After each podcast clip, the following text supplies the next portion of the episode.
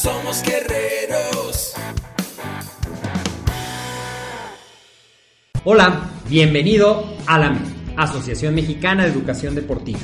Soy el doctor David Lezama, presidente de AMED, y es para mí un gusto darte la bienvenida a estos podcasts. Este programa está diseñado para compartir contigo conocimientos de los temas que nos apasionan a todos los que amamos el físico-constructivismo y el fitness y queremos mantener un estilo de vida saludable. Hablaremos entonces de entrenamiento, de nutrición, de suplementación, de farmacología y de un tema que cada vez toma más importancia, el marketing deportivo digital. Tendremos como invitados una gran variedad de opiniones y profesiones, entrenadores, nutriólogos, profesores de AMED, químicos farmacobiólogos, médicos, preparadores físicos y desde luego deportistas. Sus historias, consejos y testimonios te ayudarán a aumentar tus conocimientos y desde luego también tu número de entrenos de clientes, haciendo más exitosa y profesional tu profesión de entrenamiento deportivo. También aprenderás técnicas más eficaces del marketing que te ayudarán a monetizar esta profesión. Si quieres saber más de nosotros, visítanos en la casa virtual de la familia Med, www.amedweb.com. Muy bien, ¿qué tal? ¿Cómo estás? Bienvenido. Soy Agustín Alarcón de la MED, el deporte, la nutrición y el emprendimiento más cerca de ti. Y bueno, el día de hoy vamos a ver siete beneficios para crear tu propio podcast deportivo. Si es la primera vez que nos estás escuchando, bienvenido a este video. Es un placer tenerte aquí con nosotros y nosotros ayudamos a entrenadores a mejorar su desempeño.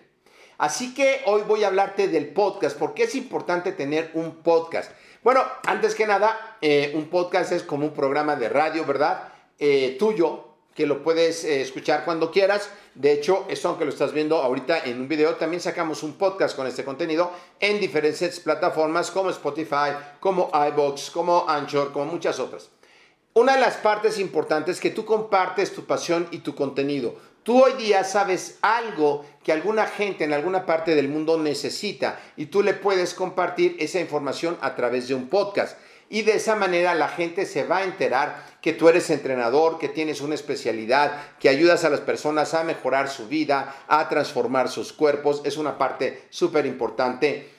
Número dos, llegas a un punto y a un público muy específico, porque cuando tú haces un podcast en las notas del programa, tú pones si es de deporte, de nutrición, de fitness, de natación, sea cual sea tu especialidad, y la gente que va a llegar está buscando a alguien que sepa de ese tema, y si hace clic contigo, se va a hacer fiel escucha y vas a crear una audiencia, una comunidad. La comunidad hoy día es muy importante. Si tú creas una comunidad generas confianza, les das cosas de valor. Con el tiempo esa comunidad puede confiar en ti y después puedes lograr ventas, puedes lograr más entrenos. El podcast junto con el video crea una conexión más personal hoy en los medios digitales. Así que crear una comunidad va a ser excelente. No tiene que ser muy grande al principio. Te va a costar trabajo, pero lo importante es empezar. Punto número 3 me vaya a perder en los puntos. Tienes un alcance internacional. Hoy día los podcasts, si tú lo haces en español, habrá gente en Japón que hable español o en otros países y te van a escuchar en todo el mundo la gente segmentada de ese nicho al que tú te estás eh, dirigiendo. De tal manera que si tienes productos, servicios o entrenamientos en línea, los puedes vender en cualquier parte del mundo. Mucho de esta crisis del 2020, además de... Eh, quebrar algunos de nosotros y cosas que nos pasaron.